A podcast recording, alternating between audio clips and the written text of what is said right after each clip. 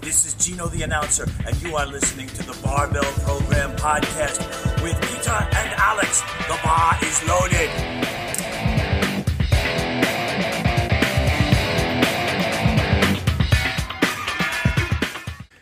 Herzlich willkommen bei einer neuen Folge von Podcast The Bubble Program. Und zwar mit wieder einen Haufen Antworten für eure Fragen, die wir dankenswerterweise, und genau auf das kommen wir jetzt, von euch bekommen haben. Und zwar per WhatsApp, per Instagram oder auch per Telefonanruf. Ähm, was mich sehr freut, ist, dass sehr starke Leute dabei waren, die Ah, ja, uns, stimmt, ja. die uns ähm, diese Fragen schicken und die uns äh, darauf hinweisen, dass wir gewisse Themen auch machen können. Und wir wollen uns da auf jeden Fall mal ganz herzlich bedanken, dass wir von euch, wir von euch sowas bekommen, weil ohne dem würde es natürlich nicht funktionieren und wir würden einfach nur ins Blaue reinreden, was wir eh sonst den ganzen Tag machen. Völlig richtig. Da ja auch, nur mit minimaler Struktur. Aber Peter, weißt du, ich freue mich jedes Mal auf den Podcast. Ich glaube, jetzt weiß ich warum. Nämlich, weil ich ähnliche Struktur in meinen verbalen Äußerungen habe. die, Ex extern bestimmt zum Teil. die, genau, die ich sonst nicht habe. Ich, ich, ich fühle mich wohl, wenn ich manchmal Befehle kriege. Das ist ja das Ganze mit das anscheinend ähm, Manager und Commander und Protagonisten. Und Protagonisten. ja. äh, sehr gerne auch manchmal devot sind und sie da mehr oder weniger Befehlen hingeben. Und es liegt daran, dass sie endlich einmal Struktur im Leben haben. Deswegen danke, dass ihr unsere Dominas seid. Das ist witzig, weil ich war ja letzte Woche bei der Weltmeisterschaft in Südafrika, Jugend-Junioren, Kraft-3-Kampf, und sogar dort ist das Thema aufgetaucht, irgendwie von wegen, wer hat die Hosen an und wer nicht und hin und her. Und Wer hat's noch? bei uns? Also nein, generell Also, na, bei der IBF. oft, die da, oft, also dort bis, äh, ich weiß nicht, ob man sich öffentlich äußern soll oder sowas, und wie mir das lang, da, wie lang da die Hosen an sind, weiß ich Achso, auch ja, nicht. okay. Das ist das Problem eher. Das Ja, aus. glaube ja, ja. Ja gut. Äh, genau, war in Südafrika. dort. Ja, bleib, also zum Glück bin ich wieder da, aber war ich dort. Ne? Oder waren wir dort zu dritt, haben wir ja letztens schon angekündigt, dass, äh, dass wir zu dritt, beziehungsweise drei Athleten und ich nach Südafrika zur Weltmeisterschaft fahren.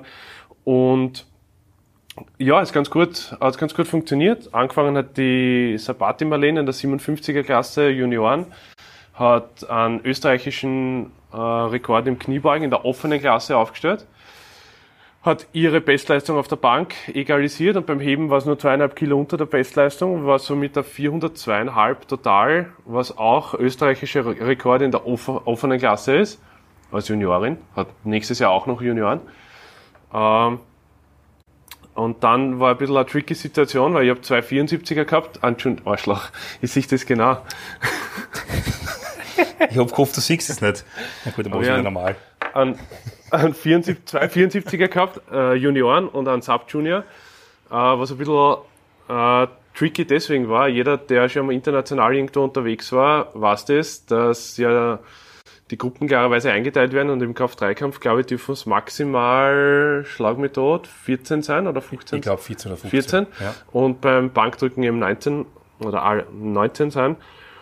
Und somit waren das zwei Gruppen, geteilt in Juniors und Sub-Juniors und das war aber equipped. Das heißt, während, äh, während der Markus noch beim Aufwärmen war, war der Kevin eigentlich schon auf der Bühne, ja. was Was ein bisschen schwierig ist, wenn, man, ja, wenn, wenn ich als einziger Betreuer mit war. Äh, das heißt, wir haben, ist aber trotzdem wirklich super gegangen. Also wir haben beim Aufwärmen haben wir das Glück gehabt, dass wir sich das Rack geteilt haben mit einem amerikanischen Team und die super zuvorkommend waren. Und jetzt haben wir in, nach dem Erstversuch von Kevin, der zum Glück gültig war, äh, und gleichbedeutend auch mit der Silbermedaille im, im Kniebeugen war gleich, Ja.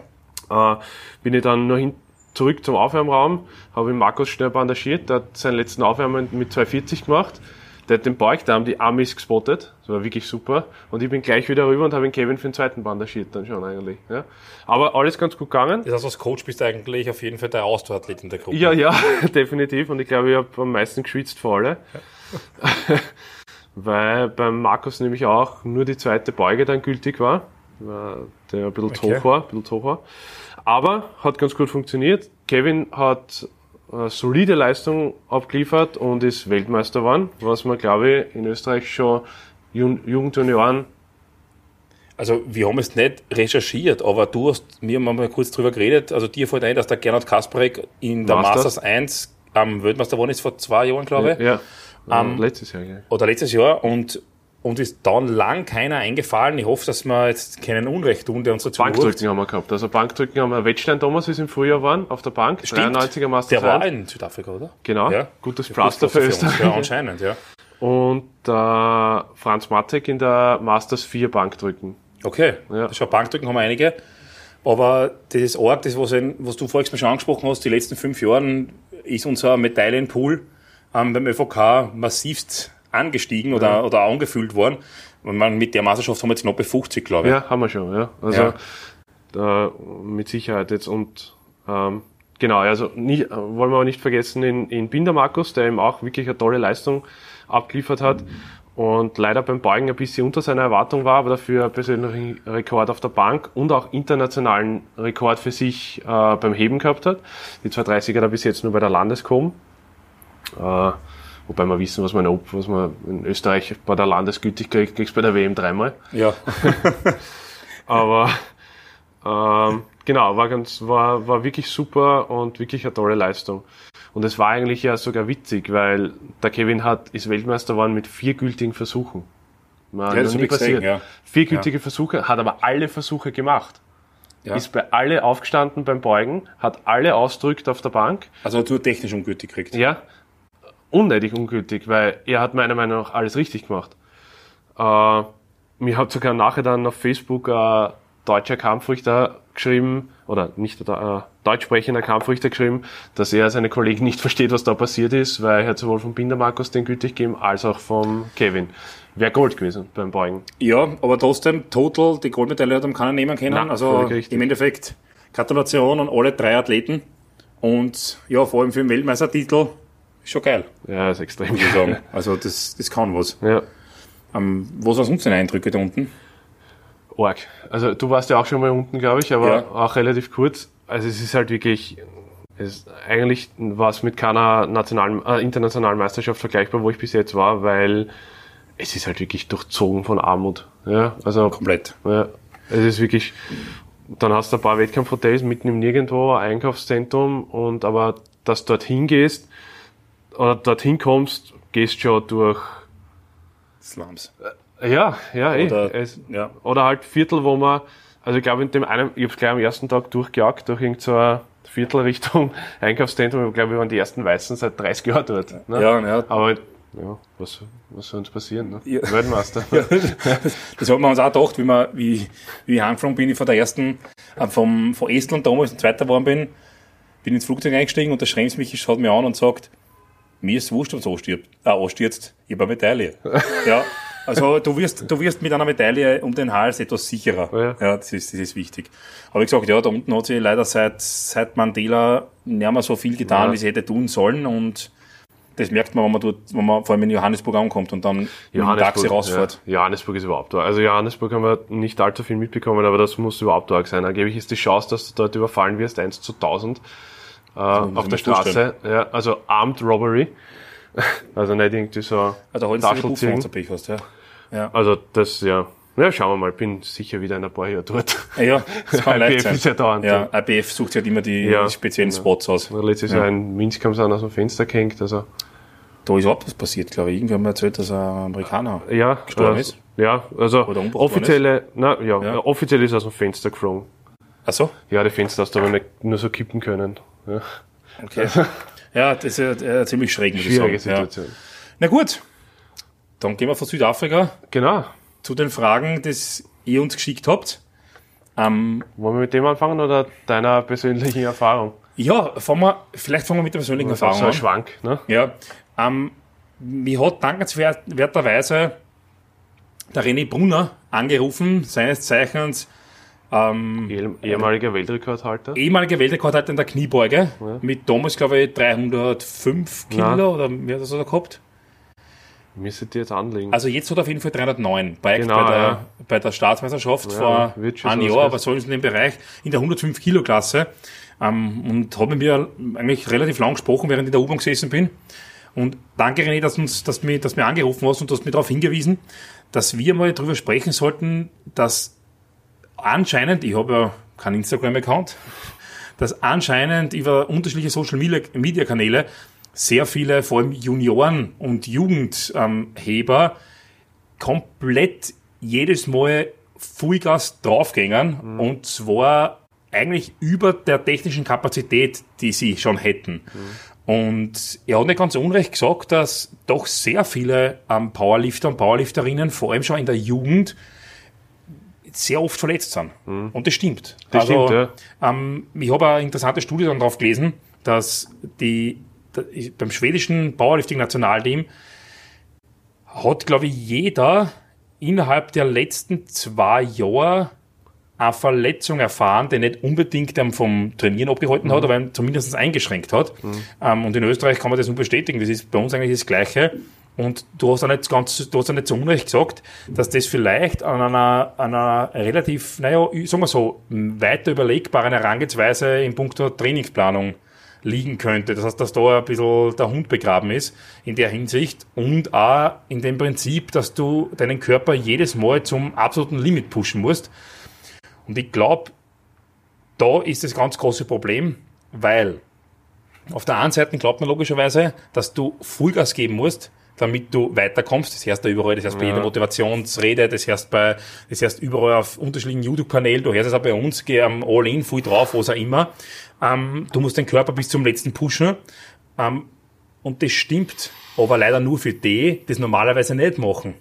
Das bedeutet, Leute, die weniger Gas geben, weniger sie trauen und alles drum und dran, für die mag das stimmen, weil für die ist All-In mhm. Eh nur Baseline ja. für euch, ja.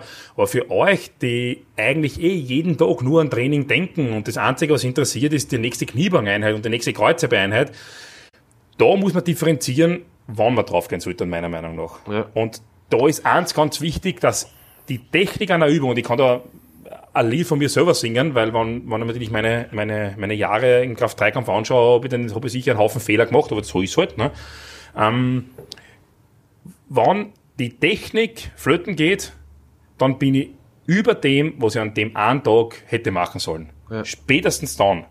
Und das sieht man leider sehr oft. Okay. Das ist nicht der einzige Grund, warum das Leute kaputt sind, aber das ist sicher der Hauptgrund, warum es irgendwann nicht mehr weitergeht. Was meinst du? Ja, na, es stimmt ja. natürlich alles ja. völlig. Also von, von der Grundgedanke per se stimmt schon, dass das jetzt in Österreich so oft passiert. Ja, ja ich, jetzt alleine, wenn ich, wenn ich in meinen ähm, in, in, in meinen Verein schaue oder im Verein von, von Intelligent Strengths, mhm. ist die, sagen wir so, die Häufigkeit von Leuten, die nicht 100% trainieren können, da fallen wir mhm. gerade fünf ein. Ja, stimmt, habe ich auch. Ja. Ähm, die können schon trainieren, das ja. haben wir stark. Das, und das, man, darf, man darf nicht vergessen, die sind nicht lebenseingeschränkt. Der Druck hat schon 160 und 140. Ja. Oder er, er, er beicht halt 200 nur statt 227 oder 230. Ja. Das ist keine Lebenseinschränkung. Das wäre nicht einmal eine richtige Trainingseinschränkung, aber es ist für die Leute eine massivste Einschränkung in der, in der Leistung und somit auch in der nächsten Meisterschaft. Das ist, ist halt, Problem. Ja, ja, das stimmt schon. Ja. Aber es hat, also glaube ich, zwei Gründe, also zwei Probleme liegen dem Ganzen zugrunde. Einerseits wenn man sagt, es passiert bei sehr jungen oder passiert bei jungen Athleten, wo man eigentlich natürlich mehr Zeit einrechnen müsste, dass die Zeit zum Entwickeln haben. Mhm. Andererseits sind wir sich ehrlich, wir haben die Jugendklasse, die bis 18 geht, mhm. und haben die Juniorenklasse, die bis 23 mhm. geht. Der Großteil der Leute, die mir jetzt einfallen, sind alle in den letzten ein bis zwei Jahren dieser Klassen. Das heißt natürlich, dass sich die selber unter Druck setzen, verstehe ich völlig. Ja, ja. völlig es, ist kein, Richtig. es ist sicher von mir kein, wenn ich jetzt an einen Kader denke, sicher von mir kein extern bestimmter Druck. Andererseits ist der Druck natürlich, mach, machen sie sich klarerweise selber den Druck, weil natürlich innerhalb der, des Kaders oder der guten Leute eine Konkurrenz entsteht. Klar. Und du willst, und, und, mittlerweile sind wir zum Glück in der, äh, in der glücklichen Situation, dass wir sich aussuchen können, wen wir wohin schicken zur Europameisterschaft oder zur Weltmeisterschaft ja. und nicht den hinschicken, der halt ist. oder da ja. ist. Ja? Und dass der natürlich sagt, ja, oder dass die natürlich sagen, ich will gerade die 10 Kilo mehr machen, ist verständlich. Nicht, dass ich, dass ich sage, es ist gut so, aber es ist ein verständliches Problem.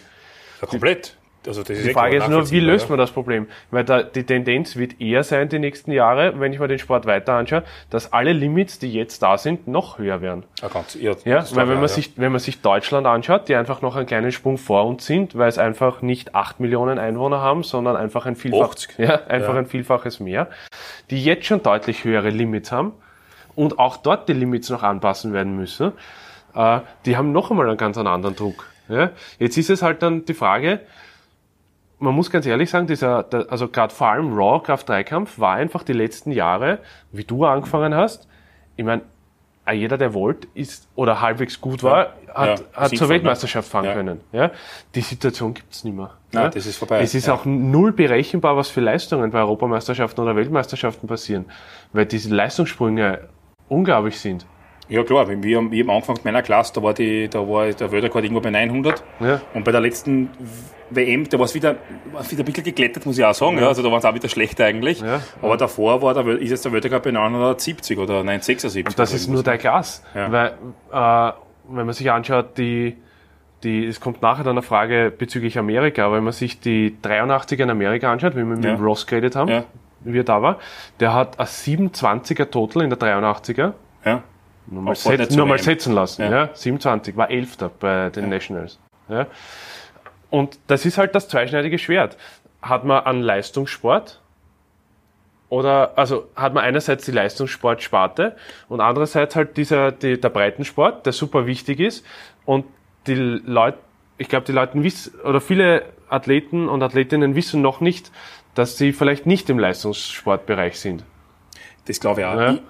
also ich glaube, man muss es auf zwei Ebenen sehen. Nummer eins, es gibt, und das haben wir vorhin, glaube ich, schon kurz besprochen, je besser der Sport bei uns in der Gesellschaft etabliert, desto mehr Leute werden diesen Sport machen. Und je mehr Leute diesen Sport machen, desto mehr kristallisieren sich genau die raus, die eben genetisch bevorzugt sind. Ja. Das ist wie beim Basketball, wenn eine Gesellschaft, wenn nur lauter 1,50 Meter große Leute Basketball spielen, dann werden 1,50 Meter große Leute zur WM fahren. Ja. Wenn der Erste mit 2,30 Meter einer wogelt, ähm, da kannst du machen, was du willst und so gut spielen, wie du willst. Wenn der das Gleiche macht wie du oder wenigstens Ähnliches, wird er die fertig machen. Genau. Das hat nichts damit zu tun, dass er eine bessere Persönlichkeit ist, mehr trainiert als sonst irgendwas. Nein, er ist einfach mal 2,30 Meter groß.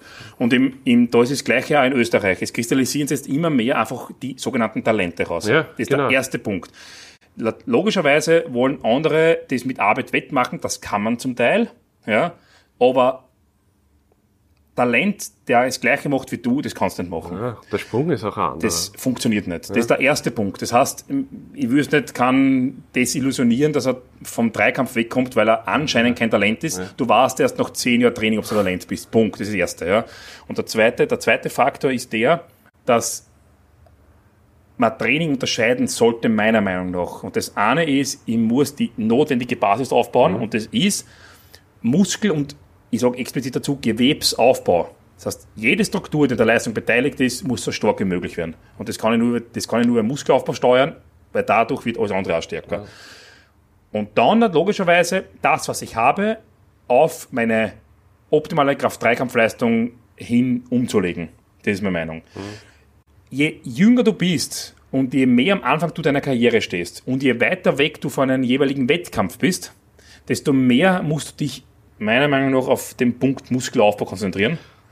Und immer nur vor dem Wettkampf, das kann man jetzt sagen, zwei Monate, eineinhalb, irgendwas in dem Bereich, das, was du am Muskeln aufgebaut hast, dann auf die Meisterschaft hinpicken. Ja. Das kann sein, dass du dann zwei, drei Prozent schlechter bist als jemand, und das ist das Problem, das hast du gerade besprochen, der das ganze Jahr mit, mit maximalen Lasten trainiert. Aber in der langen Sicht wirst du dein Potenzial viel besser erreichen, weil wenn es dich verletzt, bist du sicher nicht auf der Bühne. Ja. Und das ist die Schwierigkeit, dass wir Juniorenathleten, die einen Timeframe haben, davon überzeugt, dass ein kontinuierlicher Aufbau das Um und Auf ist. Ja. Das ist Um und Auf. Ja. Was brauchst du? Ein Coach. Ja. Punkt. Und ja. genau, aber, aber aber das ist, das ist zum Beispiel auch für mich eine schwierige Situation. Ja? Weil ja. alle, die, alle, die ich habe, die sind schon einmal also die sind gut. Ja. Super, eigentlich ja. muss man sagen, sonst wären sie nicht im Nationalteam. Ja? Und natürlich, was, welche Erwartungshaltung hat ein 20-jähriger Athlet? An einen Coach vor allem? Ja, an einen Coach. Nicht, dass ich mit 30 äh, die Best, äh, ja. äh, meine, meine Bestleistung vielleicht habe oder mit 30 dann äh, in den Medaillenrängen bin, sondern der macht das und ich mache nur den kleinen Fortschritt. Ja. Oder ich darf nicht schwerer trainieren als der. Schau, der geht voll drauf. Super schwierig. Ich meine, ich habe da zum Glück noch nie ein Problem gehabt. Ja. Äh, aber das ist zum Beispiel auch, weil ich glaube, das hat ja der René auch angesprochen, wenn wir kurz plaudert haben, das ist ein bisschen auch dieses RPI-Problem. Absolut. Ja, was, nur, was ich nur zum Teil richtig, ich spiele die ganze Zeit mein Auge eigentlich. Macht ja nichts. Ah, ist auch okay. Das dritte Auge. Aber was, was nämlich auch ein Problem ist, äh, man kann mit Prozenten overshooten, geplant, und man Ja. kann mit RPIs overshooten. Geplant in Wahrheit. Ja, genau. Ja. Also wie das jetzt heißt oder nicht, ist Ja. wieder was anderes. Der Bullshit ist einfach, der über, ich habe heute mit einem deutschen Athleten witzigerweise auf Instagram drüber geschrieben, der hat halt äh, äh, eigentlich ein Two-Rap-Max online gestellt. Mhm. Ja. Und ich habe halt kommentiert, na, Instagram wird dazu sagen, erdacht. Ja. Das ist eben dieses Problem, das aktuell, glaube ich, vorherrscht, dass alles erdacht ist. Oder das ist nur Ad 7,5 oder da habe ich 240 beugt. aber davor ohne Gürtel. ja, ja, zwei- zwei- 240 beugt, Ad 9,2 ohne Gürtel mit einem Sleeve oder so Blödsinn. Ja. Ja.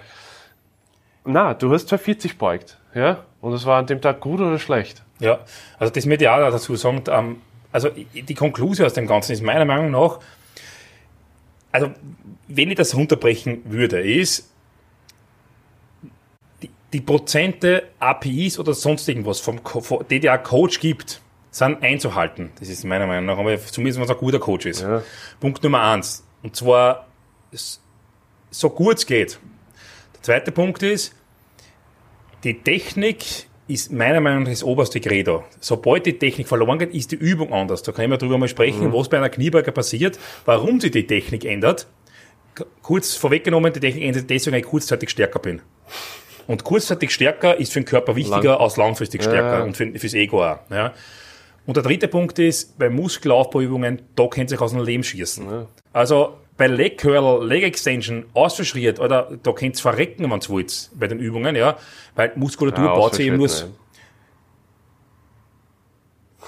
okay. Ähm, da könnt ihr verrecken bei den Übungen, weil, oder Hip Thrust, Ja. Hip Thrust. ähm, ähm, weil Muskulatur baut sich nur durch Muskelversagen auf, ja. Nur Muskelversagen bei den Wettkampfübungen ist echt problematisch, weil das erst nach dem Technikversagen kommt oft. Und dann bist du in der Hölle.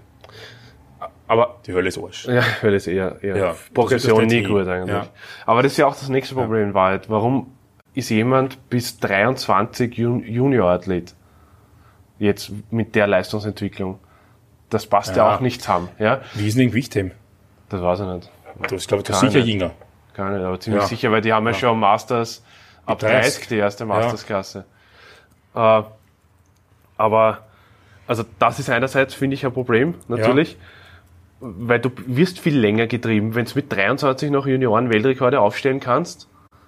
Ja, Ja, das ist ja, Normal mit 23 ist halt genau die Zeit, wo du halt erkennen musst, ja, jetzt bin ich ja mal ein paar Jahre im Arsch. bis 20 Jahren ist Ja. im Gewichtheben. Ja, das War echt sinnvoller. Ja, ja deutlich Ja. sinnvoller. Da, also mit 23 muss man dann halt erkennen, ja, jetzt habe ich ein paar Jahre, wo ich halt hinten nachhänge, Ja. was beim Matti aktuell leibend ist. Ja, weil der nicht deppert ist. Weil der jetzt in der Open ist. ja, und er wurscht ist. Ja, genau. Ja. Und er halt checkt, okay, er baut jetzt auf. Und wenn der, wenn der das umsetzt, dann können sich alle 105er anziehen. Ja, ja. das stimmt, weil es Potenzial hat. Ja, genau. Ähm, das heißt, im Endeffekt korrekt trainieren, Cool bleiben. cool bleiben Ja. Trainerratschläge einhalten und Muskeln aufbauen, was geht. Du nimmst ja auch selber die Ja. Chance. Das ist ja auch, also Ja. ich, ich nehme mich ja nicht raus. Ich habe ja oft in meinen Plänen auch Singles bei Intensität at 8 oder um die 90 Prozent Ja. rundherum. Äh, das Problem ist ja, du nimmst dir ja selber äh, die Steigerungsmöglichkeit. Weil wenn ich den Single at 8 die Woche mit 150 auf der Bank mache, nächste Woche mit 155, da schreibe ich at 8 hin, eigentlich ist eh at 9. Ja, weil wie viel die Woche, um- Genau, die um Woche drauf 2%, 157, da stehe ich schon an. Ja. Und dann bin ich, dann brauche ich, na, na, vielleicht machen wir einen Deload oder da ich Ja. bin schwächer nach einem Deload oder so. Ja. Nein, du bist nicht stärker. Du wirst nicht stärker dadurch. Ja? Ja, es ist, ich, ich kann, was wir Mal beim Podcast schon gesagt haben, sobald du über einen gewissen Prozentsatz trainierst, hast du einen Erfolg durch das Training Ja. für Maximalkraft. Nicht für Muskelaufbau, das sind eh komplett andere Übungen dann. Ja, Aber das ist, Punkt. also ich will jetzt nicht sagen, dass sekundär ist, aber das Ja. misst zum Glück bei uns eh keiner. ja, Ja. das stimmt. Also Ja. Convention nicht mehr eine. Was geil ist. Und ins Real. Super ist, ne? Ja. Gut, also intelligent trainieren, das ist, das, das ist die Hauptaufgabe, weil motiviert hat sie eh alle bis zu hinaus. Ja, bei euch ist nicht deppert sein, nicht zu wenig machen, sondern bei euch ist nicht deppert sein, zu viel zu machen. Ja. Ja, und zwar in alle Belangen. Ähm, das klingt jetzt ein bisschen wie, ja, Alter, was ist mit dem, ist er Pussy und so weiter. Na, ich bin kein Pussy. Ja. Na, ich hab mir schon weh da. Richtig, ja. Und nein, nein, ich, ich war verle durchgehend verletzt. Ja. Deswegen war es, ja, weil, naja, die Geschichten kommen irgendwann. Ja. Ähm, Aber und drum, das sind nicht RPIs oder Prozente Ja. oder sonst irgendwas schuld, Sondern ich sondern man selber. Ja, genau. Und Ja. wenn ich Prozente habe von meinem Coach und schaffe die Wiederholungen nicht, muss ich ihm das sagen. ja. ja, danke. Dafür hast du den Coach und zahlst ihm. Ja, genau. So, Glaube ich mal. da haben wir, ja. da haben wir weiter, oder? Was Okay, ganz gute Frage ist eigentlich, ist urlang, ich werde es ein bisschen versuchen zu kürzen. Äh, was wir zwei sinnvoll erachten, wenn ich an dem Tag der Grundübung, Beispiel äh, Kreuzheben habe, ob ich dann den, bei den assistierenden Übungen beim Kreuzhebe, bei den Kreuzhebeassistenten bleibe oder dann zum Beispiel eine Kniebeugenvariation anschließe nachher. Also gutes Beispiel wären Wettkampf, Kreuzheben an einem Tag mit einer bestimmten Prozent oder RPI oder Wiederholungs- und oder Wiederholungsanzahl. Und die zweite, die erste Assistent Assistenzübung wäre zum Beispiel zwei Sekunden passiertes Kniebeugen. Oder bleibt man dann gleich nach dem Kreuzheben auf Hamstrings, Rücken, Arsch oder was weiß ich was. Ähm, der Peter hat jetzt die Frage ums Vierfache verlängert. Aber versteht, du versteht ja jeder, oder? Ja, ja, nein, das hat jeder verstanden, glaube ich. Ja. Also wer es nicht versteht, ist selber schuld in dem Fall. Peter, und wie siehst du das jetzt? Äh, okay, äh, wir haben vorher schon ganz kurz drüber plaudert, weil, wie wir das machen. Ich habe beides schon gemacht und ich habe auch, äh, ich habe auch einen Musterplan auf meiner Homepage oder auf unserer Homepage, äh, die aktuell noch nur meine ist, aber die gerade überarbeitet wird. Großartig Wenn, ob, wenn, ob und und. Also wird auf jeden Fall, aber schauen wir mal. Zeitrahmen ist noch unklar. Auf jeden Fall, auf dem Musterplan ist noch äh, Wettkampfübung, Assistenzübung angelehnt an der Wettkampfübung und dann äh, Assistenzen rundherum, Bodybuilding meistens in irgendeiner Art und Weise. War, also ist ein guter Zugang meiner Meinung nach. Aktuell, jetzt vor allem was näher zum Wettkampf geht und ich fast alle Athleten und Athletinnen auf vier Trainingstage nur mehr umgestellt habe, nicht mehr auf fünf, haben sie zum Beispiel Beugen, Competition äh, Squat und dann passiertes Kreuzheben oder Defizitkreuzheben oder rumänisch Kreuzheben oder sonst was. Das heißt, die Assistenzübung ist für eher hüftdominant Gegenpart. und die, der Gegenpart. Funktioniert aktuell, muss ich ganz ehrlich sagen, perfekt. Ja. Ja. Zusätzlich haben sie eine Bankvariation meistens auch noch drinnen. Ja. Äh, funktioniert aktuell perfekt. Ich hab's eigentlich auch so, meistens.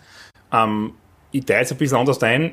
Ich suche mir zuerst einmal die Übungen, die die für, den Athleten oder für die Athletin wichtig sind. Ja, zum Beispiel für den Unterkörper, was braucht der Mensch, wo sind die Limits, was könnte ihm als Assistenzübung helfen, ähm, nach den Kriterien, die ich heute an die Assistenzübungen dranlege. Und dann teile ich sie eher so zu, dass wenn ich eine kniedominante Hauptübung habe, gebe ich eine hüftdominante Assistenzübung dazu. Ähm, erstens einmal, damit ich die Frequenz einhalte von zwei Haupt- bis drei Mal. Hauptgrund. Ja, genau. Das ist Meiner das Meinung Wichtigste. nach. Wir haben gesagt, zwei bis dreimal in der Woche solltest du deine, deine Hauptübung machen. Bangel viermal, Kniebein dreimal, Kreuzheben zweimal so in dem Bereich. Ähm, dadurch kannst du die Frequenz einhalten und du überlastest, du hast eine gewisse Struktur nicht, die hat eh schon die La- Belastung gehabt. Und es ist ja so, dass die meisten Assistenzübungen ja eh nur die zum Beispiel die Hüfte nuanciert stärker belasten, trotzdem Knie, das Knie auch mit belasten und somit die kniedominanten Strukturen, somit da eher ein bisschen Belastung draufkommt. Aber im Endeffekt geht es um die Frequenz, dass ich die oft genug habe und meistens machen es wir zwar anscheinend so, dass wir zum hüftdominanten Hauptübung, also Kreuzheben, eher die kniedominante Assistenzübung, also die Assistenzübung für Kniebeugen dazu bauen. Wobei das auch witzig ist, das kann man sich vielleicht irgendwann anders einmal unterhalten, wie wählt man die Assistenzübungen aus? Ganz wichtig, das ist super. Das Ist- liebe ich. Ja, super wichtig, aber ich glaube auch überschätzt eigentlich. komplett. Ja, voll, Weil, weil mittlerweile wird es immer einfacher. Die meisten haben von mir zwei Sekunden passierte Kniebeugen, Tempo-Kniebeugen, wenn sie technische Probleme haben, Pin-Squats von mir was. Ja, beim Kreuzheben ähnliche Variationen, weil viel mehr Ein Trainer, und das ist die, das ist, das sollte über dem Ganzen drinnen stehen. Ein Trainer muss sich nicht so viel um die Physiologie einer Übung kümmern, vielmehr, wie bringt er die Übung psychisch richtig an den Athleten. Das ist das Entscheidende. Wie kann ich den Schaden, den der Athleten hat, hat am besten ausnutzen oder umgehen und dem die Übung so verkaufen, dass er sie so macht, wie ich das vorhab. Das ist der erste Punkt. Der zweite Punkt, der Trainer muss ein Biomechaniker sein. Der muss erkennen, wie sollte die Übung optimal ausgeführt werden für die anthropometrischen Voraussetzungen, die der jeweilige Athlet hat. Die Physiologie, alter Training funktioniert. Was ist da so schwer? Ja, ja du überlast, du, du, du hast eine Belastung drauf und Wunder, Wunder, der Muskel wächst. Ja. Das ist nicht schwer. Ja, also wenn der eine erzählt, ja, ich tue jetzt das anders, ich, ich versuche jetzt, ähm, keine Ahnung, ich mache nur ein Partial am Schluss dazu und deswegen habe ich den dreifachen Muskelaufbau, ist das ein Bullshit. Ja, ja. Die Physiologie funktioniert sowieso. Die Biomechanik ist entscheidend, da muss der Coach, der Coach muss ein Physiker sein, meiner Meinung nach, zumindest was Hebelgesetze betrifft. Ja.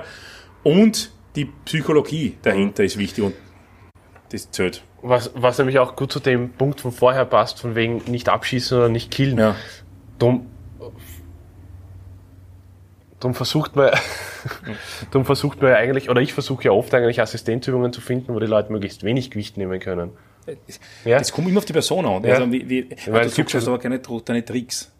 Du, also, Entschuldigung, ja. Weil nicht, nicht, dass die, nicht, dass die Trainer das wissen, aber die Athleten denken sich, aha, ja. so denkt er, da fuhr den Schatz, ja. Aber ja. der Unterschied, ich, ich sag's den meisten ja, weil es sehr plausibel ist. Ja. Ne? Weil ich sag die, die, meisten, ja, die meisten Leute, die deppert sind, wissen es ja. Ja. Ne? Ja, es tut mir eh leid, aber ich kann nicht anders ja. oder so. Ja, ja. ja. Dazu wäre die dir, Nathalie, einen lieben Gruß ausrichten. Step-Ups machen wir bitte ohne einen Haufen Gewicht auf so ein hohes Stockerl. Das macht man niedrig und ohne Gewicht. Ja, merkt das bitte, ja, das nächste Mal. Step-Ups. Es ist ja witzig, wo die Leute draufgehen. Ja. Ich habe schon Feedback gekriegt. Gehen äh, drauf. Ja, ich habe ja. schon Feedback gekriegt äh, über PRs bei Hip Thrusts. Auf 10 Wiederholungen. Ja, 10 PR, ja. ja. Ich weiß, wer das war. Freue ich mich natürlich ja. eigentlich, aber.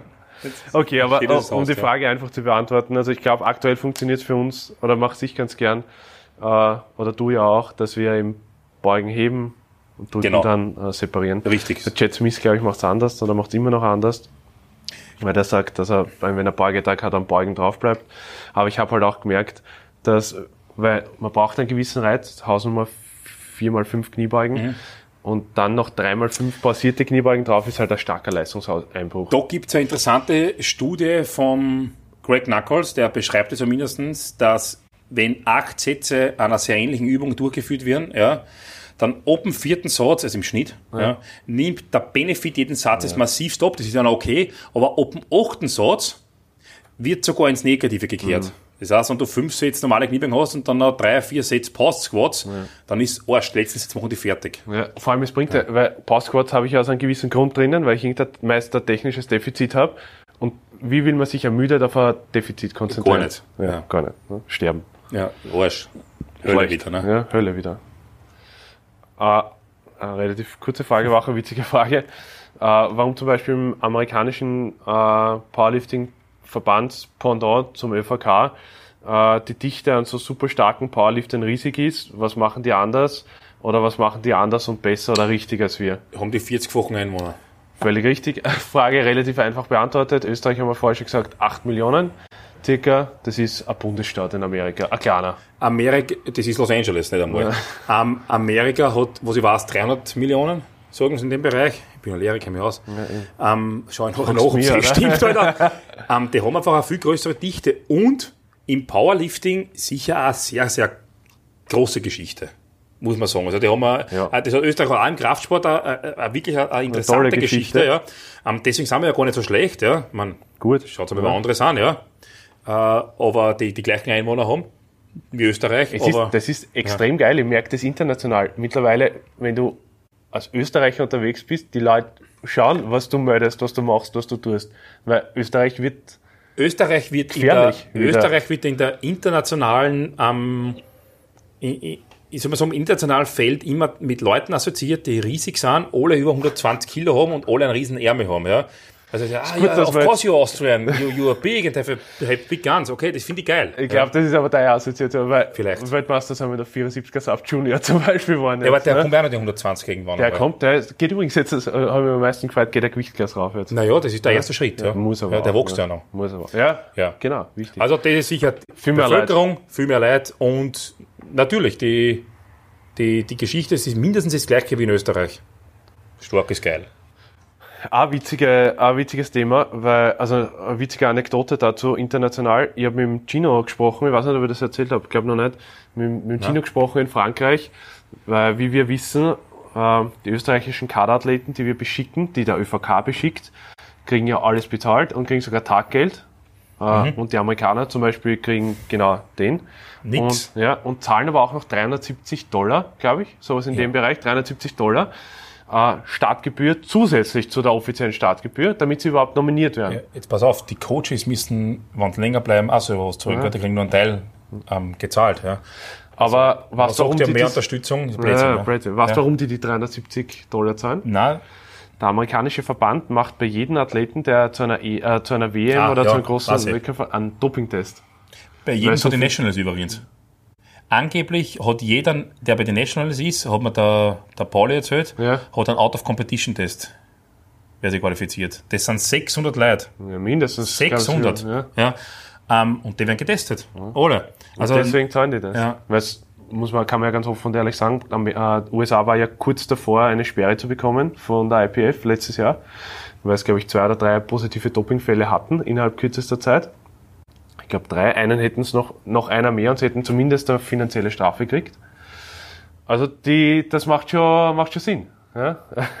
Drum, also jeder, der sich in Österreich für irgendwas qualifiziert, hat natürlich äh, und beschickt wird, kriegt Ja. echt eine gute Unterstützung. Und selbst wenn ich auf Eigenkosten fahre, äh, selbst dann habe ich mich als Coach oder wenn anderen als Betreuer gratis dabei. Auch Ja. noch. Ja, das das ja- gibt es nirgends anders. nein, das stimmt, ja. Ja? Äh, also, weiß nicht, wie wir auf das kommen sind. Ja, aber Amerika hat halt eine andere, andere, einerseits eine andere Geschichte, andererseits einfach viel mehr Leid. Ja. Viel mehr Leid. Dazu möchte ich sagen, ich bin ja, ich bin ja außer bei zwei Meisterschaften, glaube ich, immer auf Eigenkosten gefahren. Ja. ähm, also die letzten halt. Und war für mich nie ein Problem. Ich, da möchte ich auch einen kurzen persönlichen Input einwerfen. Ich höre von manchen Seiten links und rechts so, ob das jetzt stimmt oder nicht, weiß ich nicht. Deswegen ist mir egal, wer das sagt und wer, was da passiert. Aber meiner Meinung nach ist das Letzte, wenn man sagt, naja, wenn ich nicht alles zurückkriege, dann fahre ich gar nicht hin. Ja. Ähm, dazu ein kurzes Satz nicht deppert. Okay, weil das ist lächerlich. Ja. Ähm, weil das ist ein Sportart, der ist so mini klein, also lasst euch ein Ego irgendwo daheim im Kammerl, bitte seid so gut. Und vor allem, man muss es ja auch ganz offen und ehrlich sagen, die entstehenden Kosten bei einem Kraft-3-Kampf-Wettkampf, selbst wenn er international ist, ist ja jetzt echt nicht die Welt. Ja, wir wissen alle, IPF-Hotels sind nicht billig, man muss einen Flug zahlen Ja. überall hin. Aber wir haben es jetzt kurz überschlagen, auch für Litauen zum Beispiel, für Kaunas, für die Europameisterschaft. Ich sage mal, mit circa 600er pro Athlet bist du dabei. Aber sicher auch noch, da Ja. bist du aber mindestens vier Tage dort. Ja, da bist du eine Zeit lang dort. Ja, nein, das wird sich vom Hotel nicht ausgehen, aber ja, drei, also ja, drei Nächte. aber, aber Ja. der Flug kostet 200er, Ja. dann hast du halt 100, 100 Euro circa Startgebühr und eine Nacht musst du mindestens im IPF-Hotel Genau, ja. sein. Also bist du bei 500, 600er und dafür bist du bei einer Europameisterschaft. Ja. Und das ist nicht, da will ich nicht über andere Verbände oder sonst was herziehen, das ist die IPF, äh, äh, EPF Europameisterschaft. Das sind die besten Europas dort.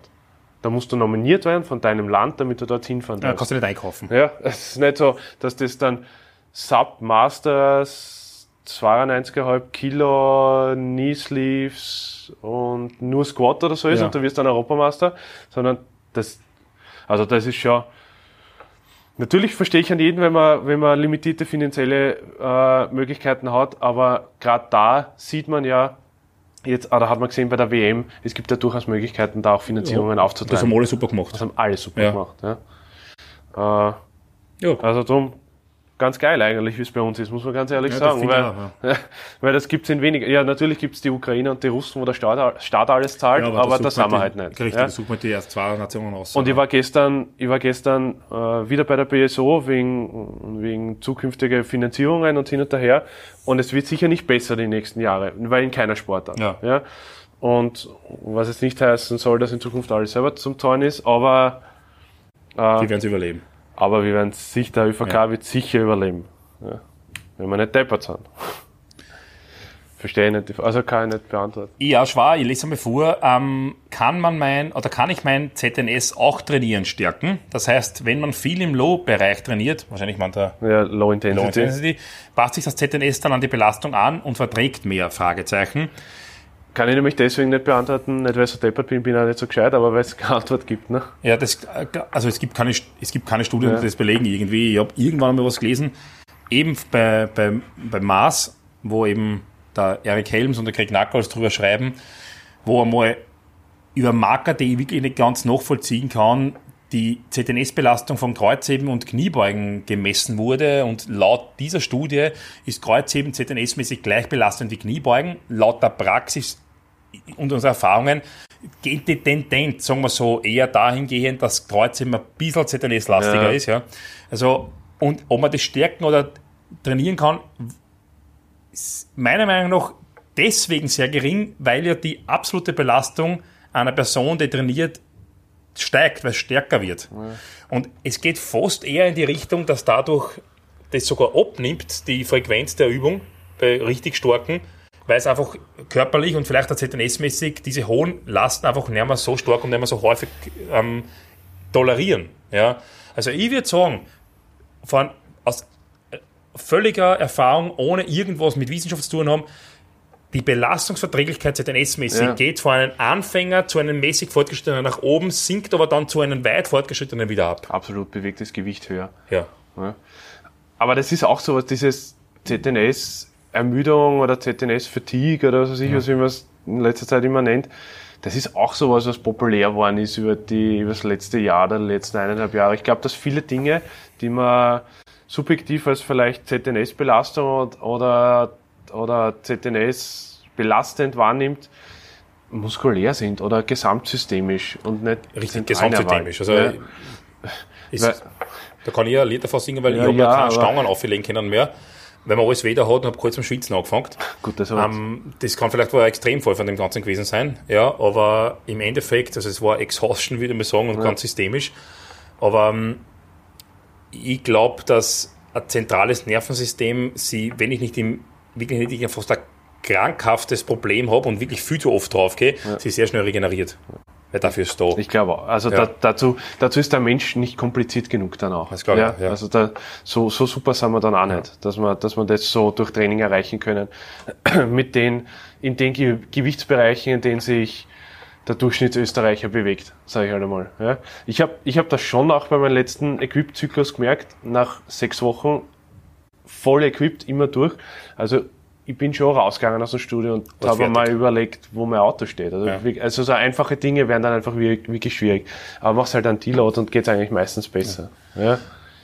Also kann man, kann man nicht, kennen wir zwar ja, also nicht beantworten, weil wir dazu keine Studie gefunden haben. Wir sind dankbar dafür, dass man sich uns, uns irgendwas schreibt in der Hinsicht, mit einem Link oder so irgendwas, ähm, dass wir das beim nächsten Mal dann bitte dann wieder da bringen. Wir also müssen auch einmal vielleicht haben wir Zeit, der Andi hat einmal über irgend sowas geredet. Vielleicht brauchen wir mal mit dem Andi. Mein Bruder? Ja, der Bruder. Also, ja, meiner, immer meiner heißt der andere. Ja, okay. Ja. Liebe Grüße aber, an Andi. Aber wir, stellen, wir nehmen die Frage wahr, stellen sie ja. vielleicht noch ein wenig an und Vergessen kommen vielleicht noch mal drauf, Richtig. wenn wir gescheiter sind. Was schwierig ist, weil die Wissenschaft, glaube ich, noch nicht gescheiter ist. Ja. Auch geil eigentlich. Wir sagen gleich gescheit wie die Wissenschaft, ja, aber ja. die Frage meinst Ja, extrem. Okay. Äh, vor. Ja, macht Squat every day nach Matt Perryman weit vom Wettkampf entfernt in einer Akkumulationsphase Sinn. Was ist Squat Everyday, Alexander? Hast du das schon einmal probiert? Peter, Squat Everyday habe ich natürlich schon probiert, genauso wie alles andere. Ähm, angefangen. Pitfalls? Natürlich, ja. ähm, Squat Everyday ist, ist genauso wie der Name sagt, du kniebeugst jeden Tag und zwar zu einem täglichen Maximum. Hm. Ähm, es gibt da Eigenuntersuchung von. Et 8 ist das? Nein, nein, das ist dann schon wirklich 10, ah, okay. ja. Ähm, von Sordos. Der hat es ebenfalls eine Woche, äh, einen Monat gemacht. Ja. Matt Berryman, das Buch ist leider vergriffen. Das hätte man schon sehr, sehr, sehr gerne lang gekauft und gelesen. Die Frage habe ich heute gekriegt ja. über Instagram. Wenn derjenige das dann schaut, vielleicht kann uns der Quelle zukommen das, lassen für das Buch. Das den man sofort kaufen. Ja, ja wäre wär spitze. Ähm, auf jeden Fall schaut das Ganze so aus, du versuchst wirklich jeden Tag ein Maximum zu beugen. Und Sordos hat den Vorschlag gemacht, dass du jeden Tag ein Maximum beugst, dir dieses Gewicht notierst und am Ende der Woche einen Wochenschnitt ausrechnest. Das bedeutet, du schaust einfach, was hast du im Schnitt in der Woche gebeugt. Und der nächsten Woche machst du das gleiche wieder und solange der Wochenschnitt nach oben geht, bleibst du bei, bleibst du drauf, mehr oder weniger. Danach war er sich nicht ganz sicher, was man machen sollte. Deswegen hat er auch noch einen Monat aufgehört. Ich, genau, ja. er hat sich nämlich, glaube ich, für sich selber limitiert auf 30 Tage. Ja, ich. er hat nicht gewusst, was er noch machen sollte. Ich werde eins dazu sagen, ich habe das Highbar gemacht, ähm, habe aber längere Zeit vorher nicht Highbar gebeugt. Ich werde aber dazu sagen, dass mein Highbar Squat um 30 Kilo aufgegangen ist in 30 Tagen. Was beim durchschnittlichen Menschen lowbar ist, was bei dir highbar ist. Ähm, das muss man auch dazu sagen, ja. Aber er ist um 30 Kilo raufgegangen, Ja, muss man klar. sagen, aber da, das ist gleich in der ersten Monat, äh, ersten Woche sehr, sehr Mhm. stark raufgegangen. Ähm, was war noch ein Monat? Also, ich war körperlich im Arsch. Das muss man, das muss man dazu sagen. Ich war einfach, ich, ich wollte nicht mehr trainieren. Es hat, es hat einfach keinen Spaß mehr gemacht. Ja. Ich war müde. Die, wirklich, die Gelenke haben wirklich geschmerzt. Meiner Meinung nach, ähm, es macht nur dann Sinn, wenn ich eine Bewegung, in der ich noch nicht richtig gut bin, innerhalb von den nächsten 30 Tagen besser machen will. Dann macht Sinn. Das heißt, wenn ich, wenn ich in mein War weg Leben grad, ne? ur, noch, noch nicht viel gekniebeugt habe und ich habe in 30 Tagen einen Wettkampf, dann würde ich dir empfehlen, Kniebeug jeden Tag, ja, weil dann wirst du wahrscheinlich besser sein an dem Tag. Wenn du dieses Sportart schon lange magst, ist das für die, macht das für die aus, auf Gründen, aus Gründen der Ermüdung des gesamten Systems, sagen wir so, wenig Sinn. Auf jeden Fall, wenn du das richtig sagst, weit weg vom Wettkampf, kann man es einmal ausprobieren. Ja, Ja. das war's. Aber das ist genau dasselbe Problem, was man mit Small-Off-Plänen hat oder mit, mit Ja. e eben Squat Every Day. Du hast immer eine super Steigerung, aber was, Was passiert über? nachher? Was ja? bleibt über davon? Ja, und Ja. da will ich jetzt nicht einmal sagen, dass er so super periodisierter Trainingsplan oder sonst irgendwas extrem wichtig ist, sondern einfach nur nicht jeden Tag vielleicht komplett ausmaxen, ja, und das über ein paar Jahre. Wir haben schon schon mal gesagt, es gibt eine Metastudie mit 147 Einzelstudien und die besagt eindeutig, dass die beste Grenze für eine Übung, um bei der stärker zu werden, zwei bis dreimal pro Woche ist. Punkt. Ja, und das besagt auch die Erfahrung. Ähm, Squat Every Day kann sein, dass es für den einen oder anderen kurzzeitig funktioniert. Mag sein, dass ich dann irgendwann stärker bin, aber meistens ist es so, dass ich vorher in dieser Übung entweder eine lange Pause gemacht habe oder eben nicht so stark war. Dann geht's weiter. Ich habe ich hab auch mal einen Erfahrungsbericht äh, persönlich bekommen von jemandem, der das gemacht hat. Der So hat eine Labrumentzündung gehabt nach zwei Wochen.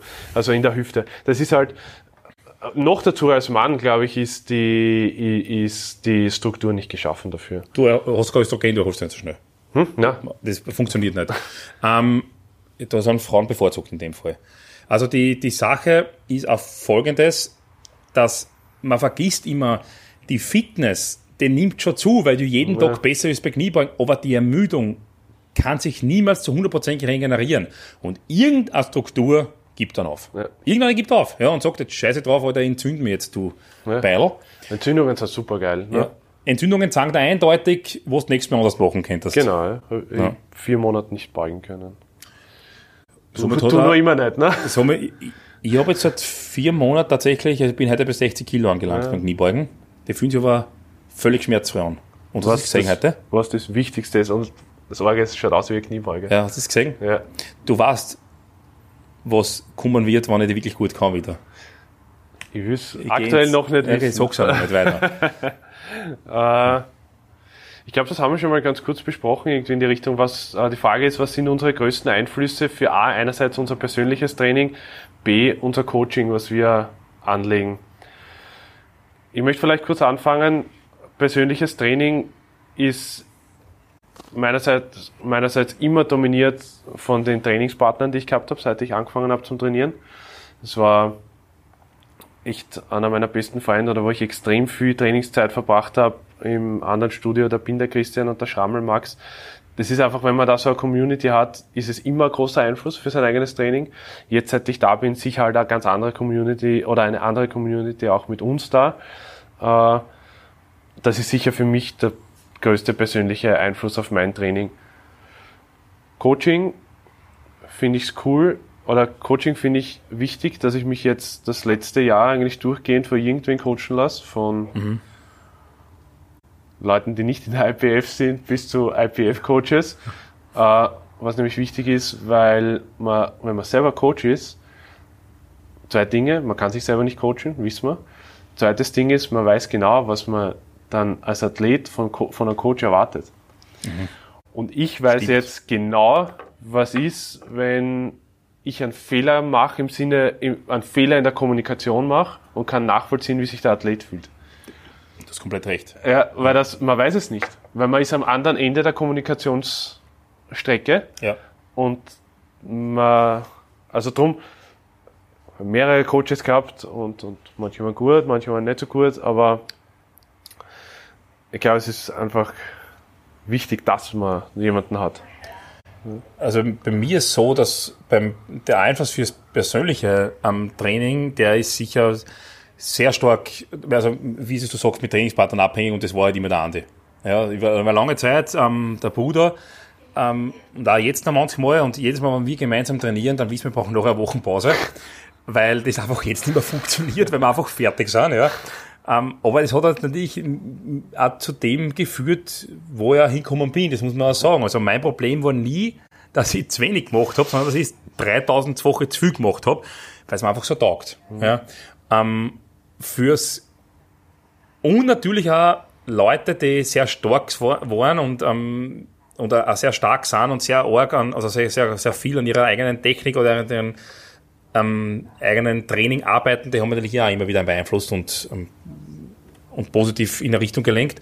Und fürs Coaching, wie du richtig sagst, andere Coaches.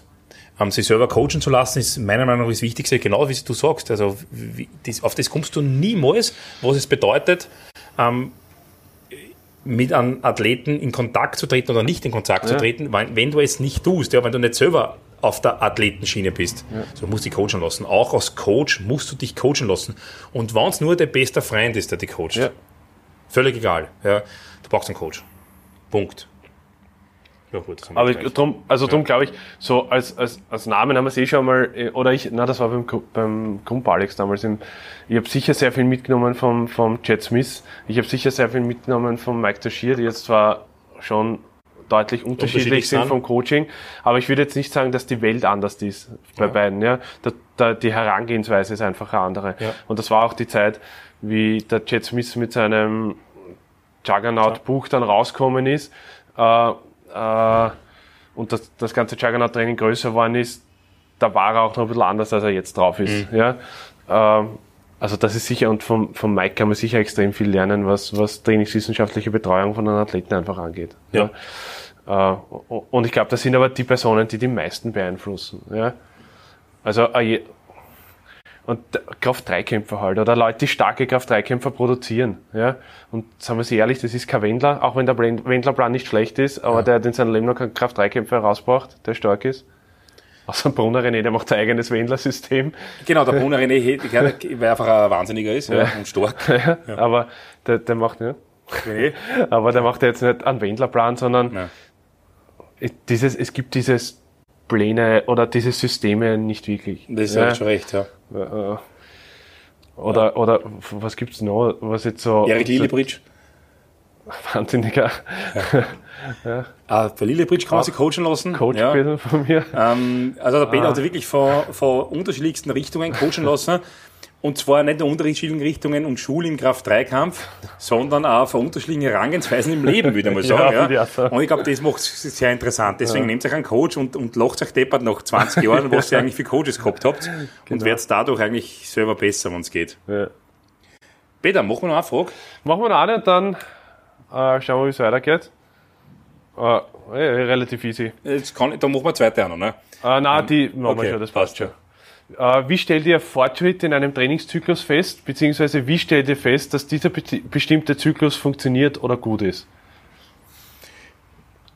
Wenn stärker bist, hat es funktioniert.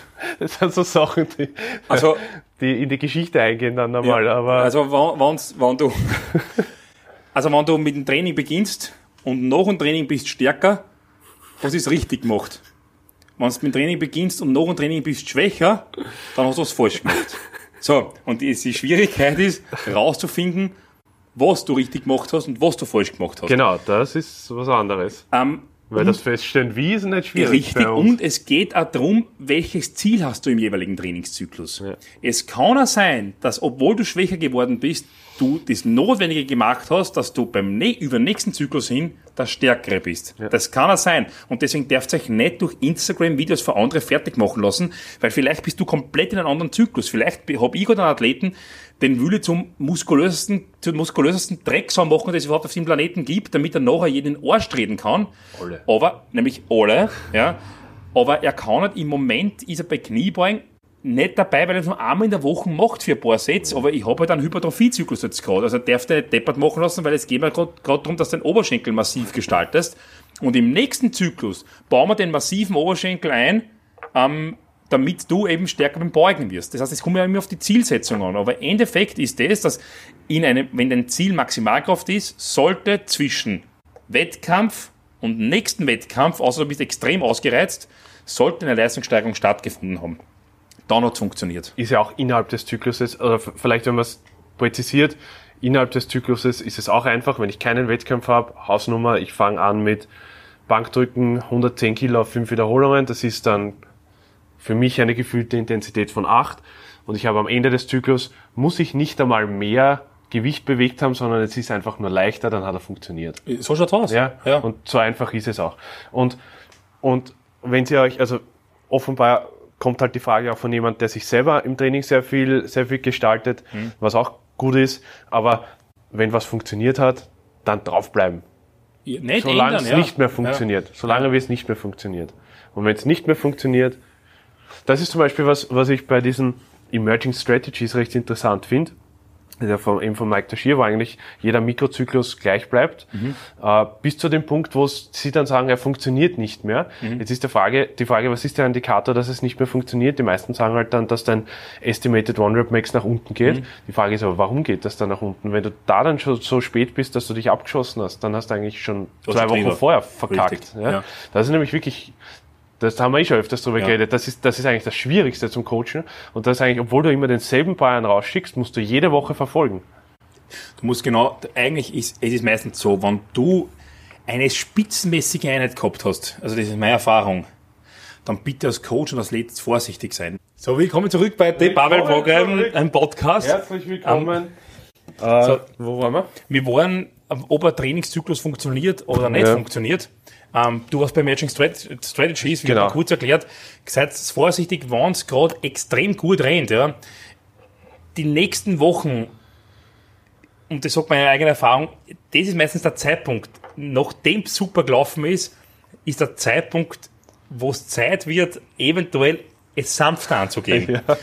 Du, mei- es, zwei super Trainings hintereinander passiert ganz, ganz, ganz selten, vor allem wenn sie fortgeschritten sind. Und das ist das Ärgste, weil da muss das Ego am meisten zurückhalten, weil, Alter, du gehst viel drauf, du hast einen Tag, du gehst, da bist du heute ich die Welt zerrissen und nächste Woche sage ich es euch wieder. Ja. Und nächste Woche sagt es dir aber die Welt.